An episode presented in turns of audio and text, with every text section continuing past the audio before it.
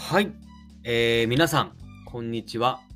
旅をしながら、えー、っと、中小企業様向けに働きやすい職場づくりをしている村山です。えー、この番組では人事のお悩みを解決できるヒントをお届けしております。最後までお付き合いいただけると嬉しいです。えっと、今日なんですけれども、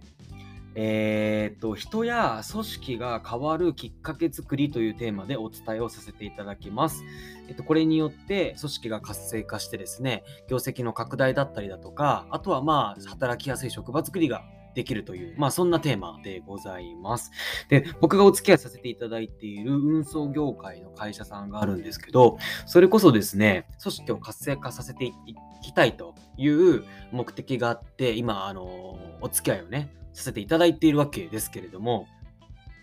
っていう中で、えっ、ー、と、じゃあどうすれば人が変わるかなということをですね、えっ、ー、と、まあ、そんな悩みをお持ちなんですよ。で、それに対していろいろああだこうだって意見交換を増しているわけですが、その中で僕はちょっとお伝えさせていただいたことがあって、えっと、変わるきっかけっていうのがね、大きく人間には2つあるんですよ。で、1つは危機感を持った時です。それこそ、もう、あの、病気になっちゃうとか、家族の身の危険とかっていう時に自分の行動がもう変えざるを得ないというか、やばいってなった時に人間って変わるじゃないですか。なので、えーと、そういった危機感を持つ時もう一つはその環境に染まっていくっていうことなんですよ。で、これをですね、意図的に作りやすいんですね、この環境というのが。例えばですね、あの、うん一緒にいる人とか、あとはまあ、その、職場の中のルールだとか、家庭内のルールだとか、まあそういったものにいる中で、最初はちょっと抵抗感があるんですが、だんだんそれに、まあちょっとこうやってみようかな、みたいな感じで、最初の行動ができて、でそれが徐々に繰り返されるようになり、最終的には当たり前になるっていう、そんな話なんですね。で、僕らも、あの、1、一家庭の中で生まれ育ってきてて、その家庭のなんか 習慣とかっていうものに染まっていくじゃないですか。それこそですね、なんだろうな、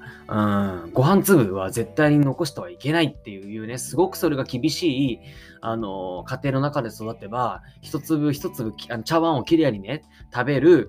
ことが当たり前っていう風になってくると思うし、まあ、あとはそうだな、まあ挨拶、挨拶をするっていうこともそうだと思うけれども、そういうのがだんだん当たり前になってくるじゃないですか。最初は反抗するけれども、それと全く一緒なんですよね。つまり、こういった組織の中でも何か人が変わるっていうことを、えー、するのであれば、何かしらこうルールを決めて、その中であの守ってもらうっていうね、そんな取り組みをしていくことによって、組織が変わっていきますよっていう、そんな話です。最初は抵抗感があのあります。社員からの反発もありますが、その中でもどうにかあの理解をしていただき、うまくやっていただくこと、徐々に徐々に浸透させていただくっていうことが、それが重要っていうことです。なので、ここはですね、えー、大変かと思いますが、踏ん張って踏ん張って、とにかく続けていくことが重要ですって、そんな話でございました。最後までお付き合いいただきましてありがとうございます。今日も素敵な日をお過ごしください。ではまた。